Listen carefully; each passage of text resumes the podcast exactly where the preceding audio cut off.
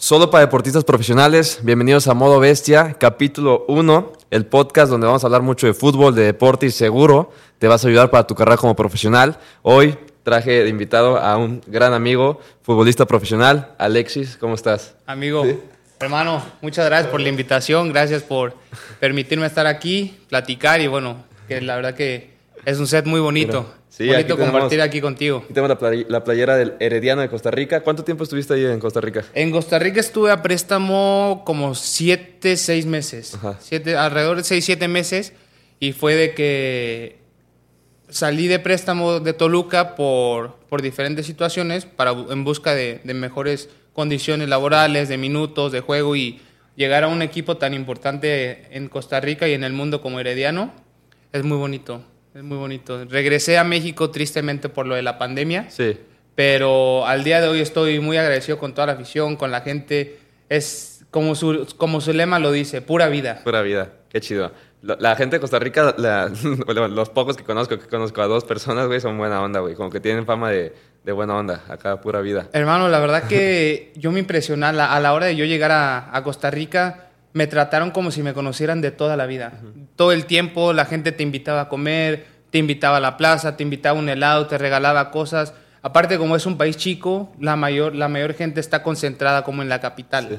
Entonces, cuando te buscan, cuando, con- te, cuando te empiezan a conocer y empiezas a hacer las cosas bien, Sí. eh, la gente te trata, bueno, o sea, la gente te va a tratar al 100. Pues, A ver, mira, 100. algo interesante. El fútbol cambia según el país. Tú jugaste en Toluca, jugaste en Herediano, estuviste antes en Chivas, eh, te tocó viajar mucho. Eh, bueno, yo he jugado en, México, obviamente, en Toluca, jugué en España con Salamanca, jugué en Brasil en con Toluca, he jugado en Estados Unidos. eh, y yo sí noto que cambia. Tú, primero platicamos como en qué países has estado y ahorita vemos si cambia o no el fútbol. Bueno, para resolver la duda principal, la pregunta principal es, cambia. El fútbol cambia dependiendo en el país donde estés. ¿Por qué? Porque desde que cambian los jugadores, el estilo de juego, las canchas, los entrenadores, es, un, es, lo, es lo bonito del fútbol, de que hay tantas variables, pero al final del día eh, vas a intentar hacer lo mismo. Sí. sí. Entonces, como tú lo dices, empecé, empecé en Pachuca. De Pachuca me invitó a Guadalajara. Estoy en Guadalajara, aquí en Chivas.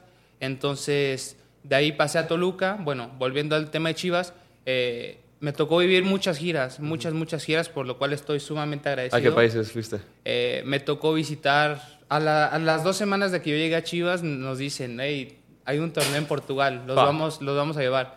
O sea, imagínate a un niño, bueno, joven, 15, 16 años, a, un que niño, te digan, a un niño de 20. Ajá, o sea, a 15, 16 sé. años de que te digan, ¿sabes qué? Te vamos a llevar a jugar a Europa. Sí, y a, y a las dos semanas de llegar, fa. A las dos semanas de llegar tú dices, wow. O sea, Ah, y bueno. aparte también mis compañeros pues ya llevaban dos, tres Sí. giras antes a Europa.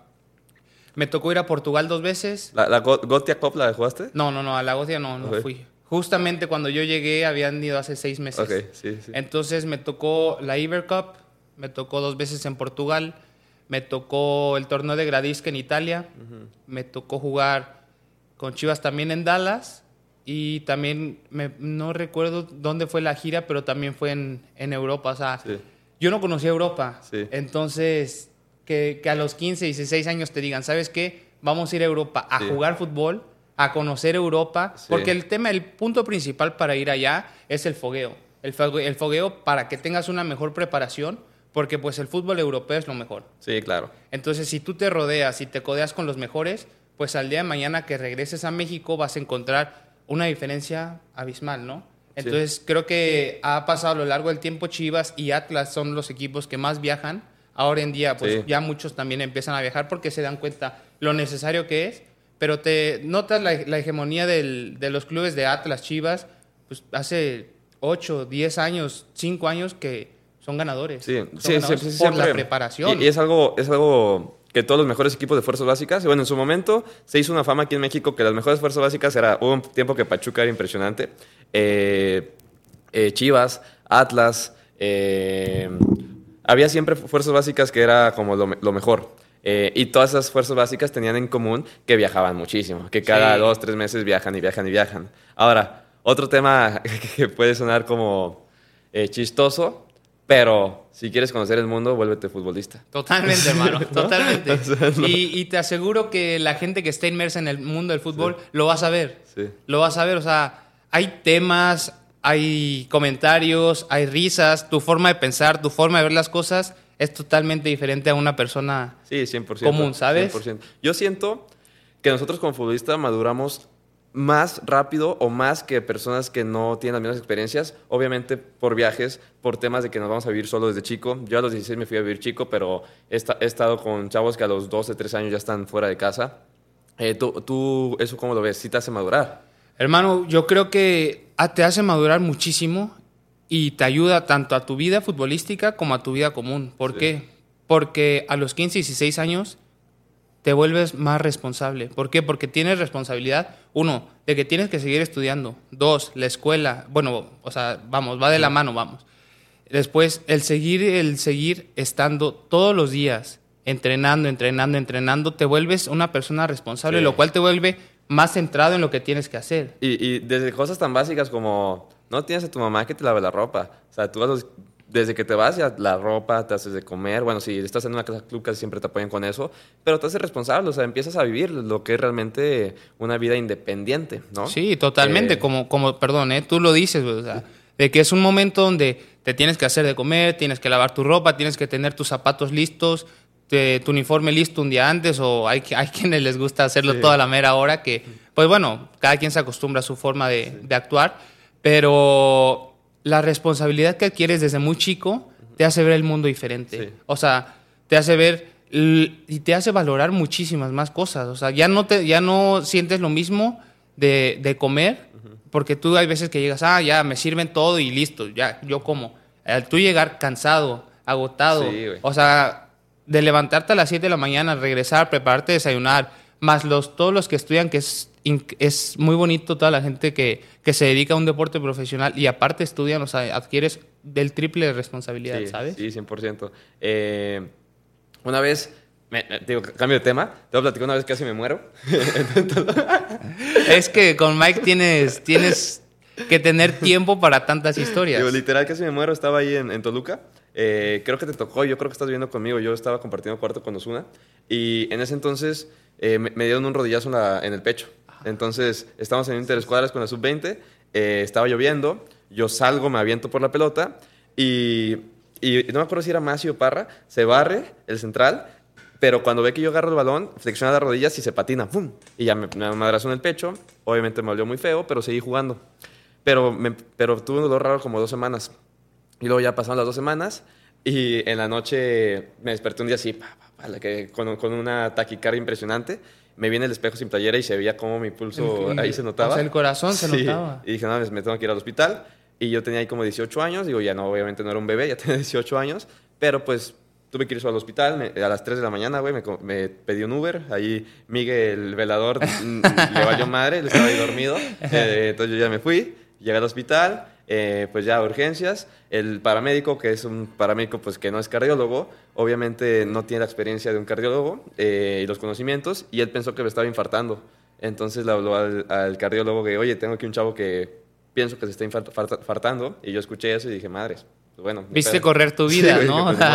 Y... Viste correr tu vida desde que Macio Parra, sí. como son unos palitos, tienen los huesos de que, o sea, no tienen masa muscular. Saludos a nuestros amigos.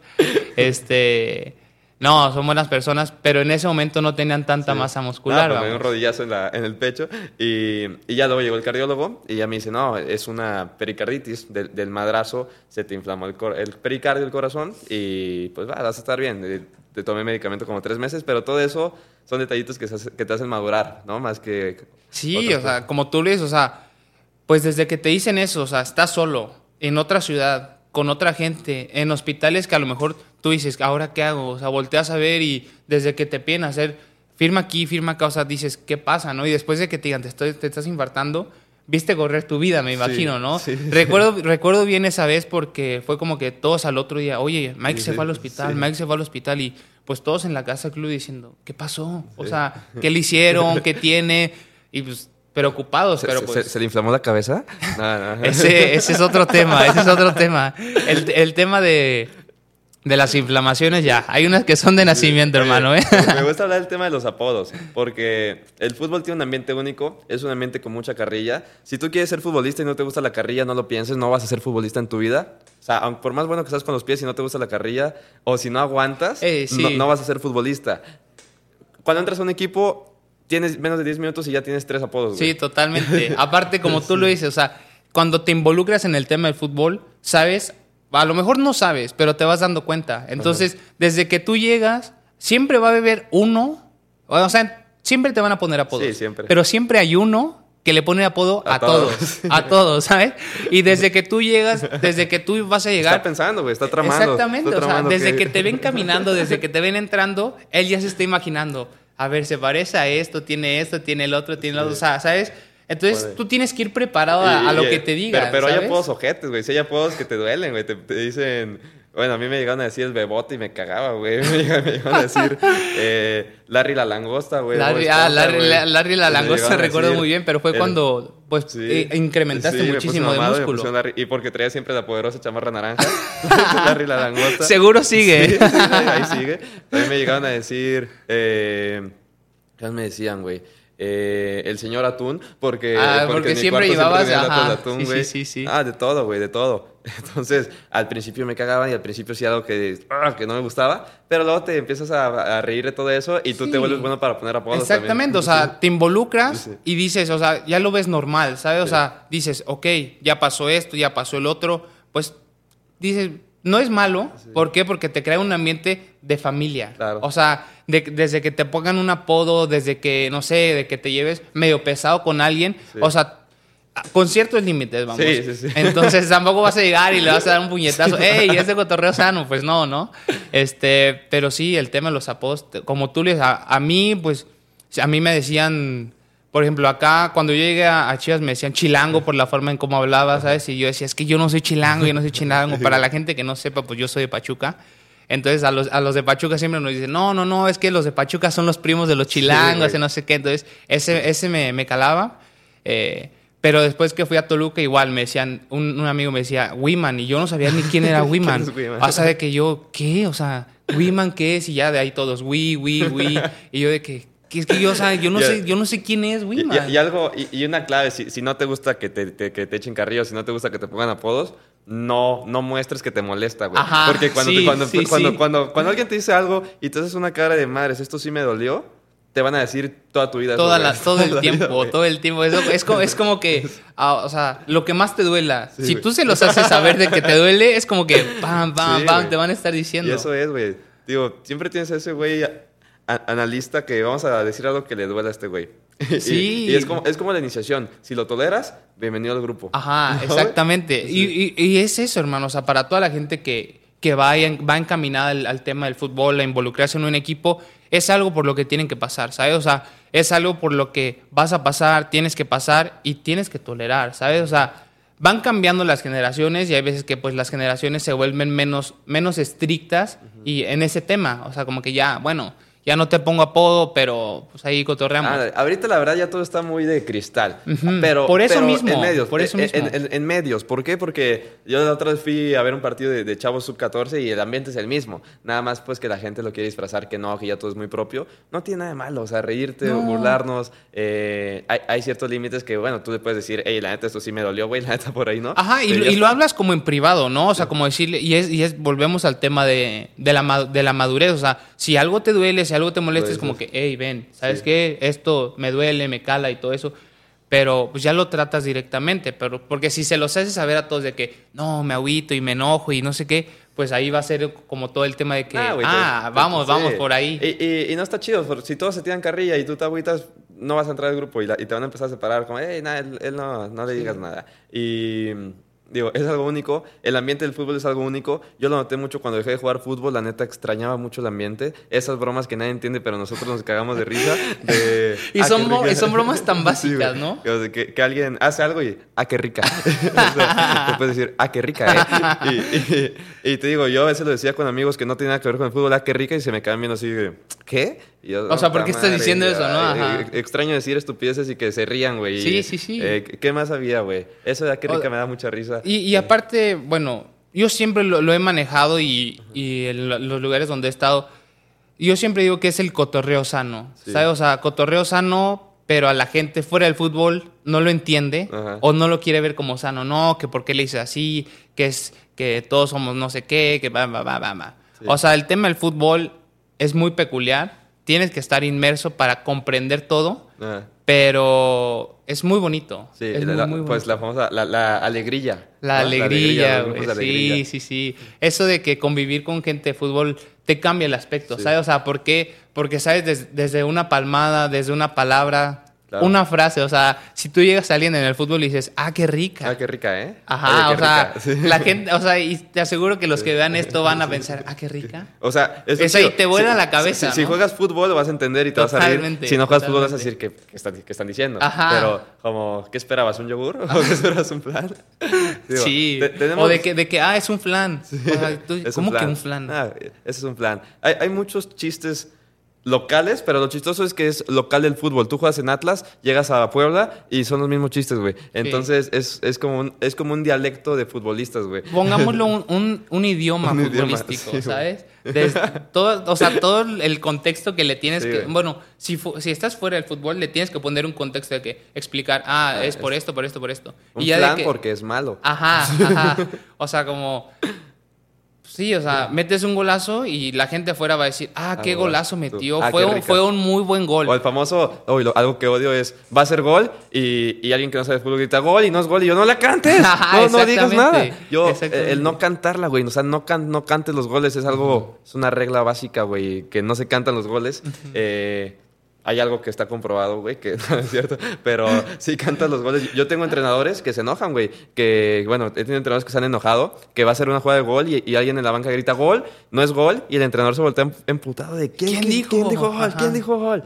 Son Y, normalmente los que dicen eso o son los utileros Sí, o güey. son los doctores, ¿no? Sí, de, güey, que, sí. de que... Pero realmente es un enojo serio, güey, de, de cállate, de no, no cantes el gol. Sí, sí, sí. Es un ambiente lo- bien perro. Exactamente. O sea, es, una, es un ambiente, o sea, como tú lo mencionas, desde, desde estar en la banca, en el vestidor, en la cancha, o sea, son ambientes muy diferentes. Sí. Muy, muy diferentes, de los cuales aprendes muchísimo y Sí. está padrísimo, ¿sabes? Sí. O sea, está muy, muy, muy bueno el, el tema del fútbol, como todos los deportes, ¿no? O sea, todos los, también practicas tenis, o sea, es un ambiente muy bonito, pero muy peculiar, ¿sabes? Sí. O sea, y como que cada, cada deporte va a tener su ambiente. Sí, 100%. Pero del- nosotros estamos inmersos en el El fútbol, y el fútbol no lo cambiamos por nada, Sí, no. ¿sabes? No, no, no. Eh, algo que se me haría chido también mencionar, ponle, yo, yo siempre digo que tienes que tener ciertas cosas para llegar a ser profesional. Por ejemplo, como portero, pues tienes que tener estatura, ¿no? Si mides 1.60 no vas a ser portero, güey. Tienes que tener estatura, tienes que tener buena comunicación, tienes que ser valiente, tienes que tener personalidad. Un, un error de portero pesa directamente en el marcador, entonces te tienes que saber levantar de esos momentos adversos. Y yo como portero muchas veces lo sé expresar bien. Tienes que tener estas cosas para llegar a primera división como portero.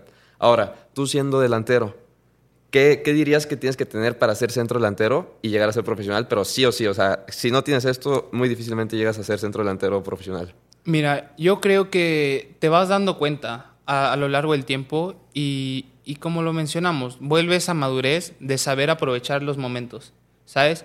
Desde, de- si vas a, puede que en un partido tengas un remate o tengas 10. Si tienes un remate, tienes que ser efectivo.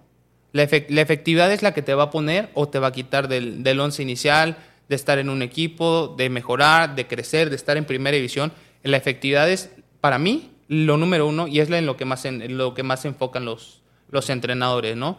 De decir, ah, tuvo una, metió un gol. Tuvo dos, ah, bueno, metió un gol, ¿sabes? Tuvo tres, metió uno. y el- pero, pero al final del día eres el delantero. Sí. O sea, si tú metes gol, estás cumpliendo con tu trabajo. Sí, el delantero vive los goles. Sí, exactamente. Entonces tienes, tienes que aprovechar las, las oportunidades que se te presenten. Ponle, ¿tú cómo manejas esa presión de saber que tu rendimiento va a ser juzgado por si metes goles o no? Exactamente, ¿Tú cómo o sea- manejas esa presión? Mira, puede, puede ser, yo la manejo en dos variables, ¿no? O sea, puedes, puede ser que te rijas por, los, por, el, por ser goleador o puede ser que te rijas por ser un buen Asistidor. aportar Ajá. muchísimo al equipo. Hay jugadores, tú lo ves alrededor del mundo, hay jugadores que hay partidos o un lapso de partidos que no meten gol, que a lo mejor la prensa los critica de que no es el delantero y tiene que meter gol. Ah, pero voltea a ver todo lo que hizo. Sí. O sea, Y eso empieza de que, ah, jaló la marca, creó este espacio, entró, el, entró en el hueco otra persona o asistió, me... me, claro. O sea... tal vez no obsesionarte tanto con el gol, sino qué puedo aportar. Exactamente, o sea, si tú... Y, va el punto donde va, va, va a enfocarse a todos los sectores, ¿no? O sea, desde los defensas, medios, delanteros. Si tú marcas diferencia, o sea, como delantero vas a marcar diferencia haciendo goles, ok, estoy de acuerdo. Pero si tú también marcas diferencia en cuanto al, aporte que tienes al equipo, desde la presencia, desde el hacer jugar a tus compañeros, si te toca retener la pelota, el acoplarte a un sistema de juego. Si, tú, si tú eres un jugador completo, vas a, vas a adaptarte a cualquier sistema de juego. Desde un 4-3-3, 5-3-2, eh, a jugar solo, jugar acompañado. O sea, si, si, tú te, si tú te adaptas al sistema de juego que quiere el entrenador, creo que estás del otro lado. Aparte de tu calidad, el talento, el fondo físico que tengas, hay a quienes les gusta que, que, que, nada más corra, ¿no? de hecho, y está bien. Por ahí escuché una anécdota que Zlatan, a Zlatan le costó mucho estar en el Barcelona porque el Barcelona de Guardiola hacía presión impresionante. Entonces le exigían a Zlatan, presiona, presiona, presiona. Y Zlatan, un jugador con su talla, con su peso, pues es muy difícil que esté corriendo los 90 minutos. Entonces llegaba el medio tiempo y estaba fundido. Y fue parte por la que no pudo destacar con el Barça de Guardiola. Y volvemos, o sea, qué lapso, que, o sea, no se acopló, no se adaptó bien al sistema de juego de Guardiola y tuvo que salir. Y ahí volvemos a lo que estamos hablando. El fútbol cambia. El fútbol cambia. Venía de Italia, me recuerdo, ¿no? O sea, de Italia a España dices, ah, es Europa. Sí. Pero es totalmente diferente. Y vas a Inglaterra y es diferente. Vas a Portugal, es diferente. Vas que Alemania va a ser totalmente diferente, pero volvemos al punto, vas a marcar diferencia si te adaptas al sistema de juego. Creo que, creo que algo interesante para adaptarte es hablar el idioma. ¿Y no crees? O sea, creo que eso muchas veces como mexicanos nos limitamos.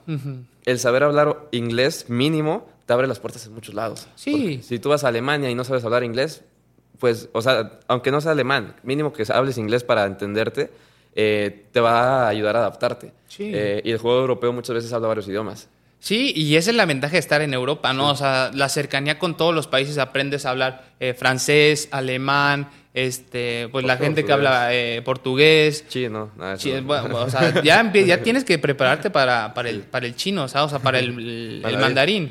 Entonces, si tú te vuelves una persona preparada, una, te abres las puertas en cualquier lado. Dos, cambia tu mentalidad. O sea, si tú te sigues preparando en cuanto al estudio, en cuanto al estudio de la escuela, vamos, después vuelves un idioma, empiezas de que a leer, a prepararte, a saber más del tema, ya el enfoque ya no solamente va a ser en unas cosas, que muchas veces nos quita mucho tiempo, ¿sabes? Pero si tú te enfocas a, a ver, eh, estudio inglés, francés, a lo mejor hay quienes ya, eh, ya saben inglés, ah, ok, métete al francés. O te gusta leer, ah, lees esto, pero adáptate a esto, ¿sabes? Ah, te gusta la dirección deportiva, estudia un curso, ¿sabes? O sea, y al día de hoy, después de la pandemia, se nos abrió el mundo. ¿Por qué? Porque estudiar online es una ventaja que debemos aprovechar el día de hoy, ¿sabes? Entonces, si tú, si tú mientras más preparado estés desde, el, desde el físico, eh, técnicamente, pero también mentalmente, te pone el otro lado y te vuelve una persona más capaz de poder estar en cualquier parte ¿Consideras del mundo. que, aparte de jugar al fútbol, el prepararte en cursos, idiomas, también te da más probabilidades de ser exitoso? Totalmente, totalmente, hermano, totalmente, porque es triste, pero estamos en, en México, ¿ok? Yo a México lo amo. México es todo para mí, yo estoy encantado de ser mexicano, pero tenemos una cultura muy difícil o sea, las tradiciones son aparte, pero la cultura es muy difícil, ¿ok? Tú volteas a ver a Europa, o sea, todo mundo se adapta bien y disfruta muchísimo. Entonces, tienes que, o sea, si tú te preparas más, vas a, vas a poder lograr mejores cosas. Sí, 100%. Está chido eso, pensamos que es puro jugar bien con los pies, pero no, también es prepararse. No, no, no, no, o sea, tienes que estudiar, o sea, y, volteamos a ver a la gente profesional, ¿no? Ya, con, ya con tener una licenciatura ya no es lo mismo. O sea, ya hay quienes tienen una, una maestría, una especialidad, doctorados, y pues van 20 pasos adelante de ti, ¿sabes? Entonces, si, si en el ámbito profesional, vamos, dedicado a, los trabajos, es así, ¿por qué, ¿por qué pensamos que en el fútbol no? Sí, hay talento. El talento va a estar y puedes nacer con el talento. Pero también si tú te, eh, trabajas, te preparas más, estás del otro lado. Sí, cambiando de tema. ¿Tú, crees que puedes ser feo, pero teniendo éxito en el fútbol, tener una gran mujer. Sí, sí. Hay muchos casos de futbolistas muy feos que tienen mujeres muy guapas a su lado. Porque Y se nos vienen a la mente amigos, ¿no? De que. Saludos a- Ey, sabemos que estás viendo esto, ¿eh? y a la novia despierta.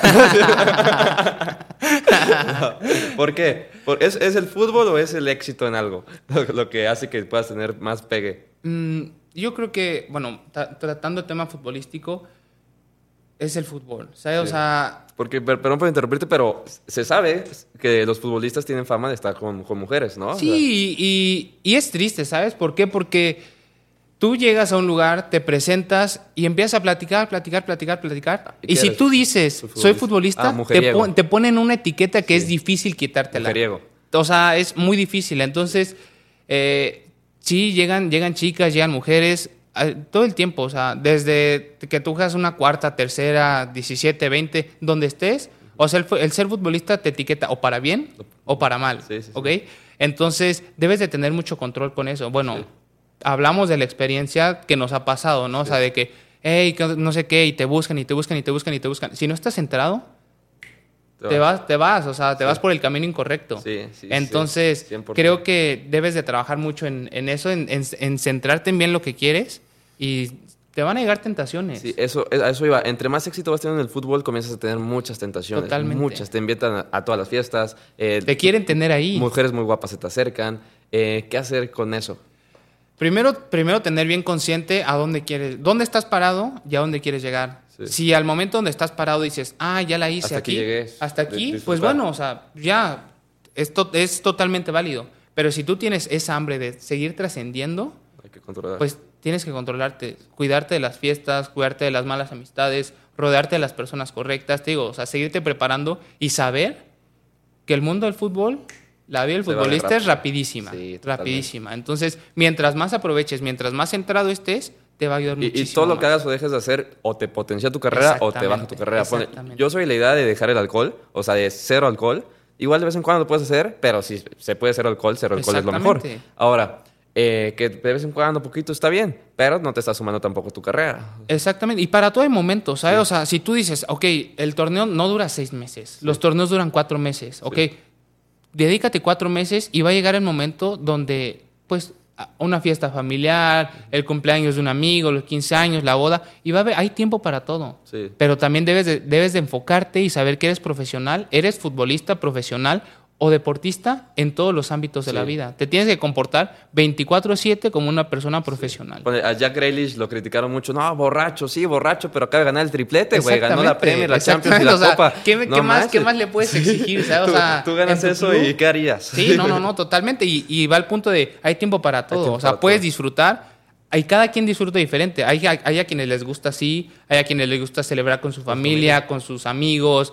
Y es válido, pero ¿A ti cómo te gusta celebrar? a mí me gusta celebrar con mi familia. Ah, eh. Me encanta, me encanta. Y también como salimos mucho de, salimos muy chicos de casa, o sea, Sí, claro. la mayor parte del tiempo la quieres pasar con tu familia. Sí, claro, en tiempo libre sí. Sí, 100%. sí, hermano. Alexis, pues creo que con esto cerramos este episodio. Estuvo muy perro. Sí, muy Eh, te digo, pues somos grandes amigos y pues obviamente hablamos de estos temas.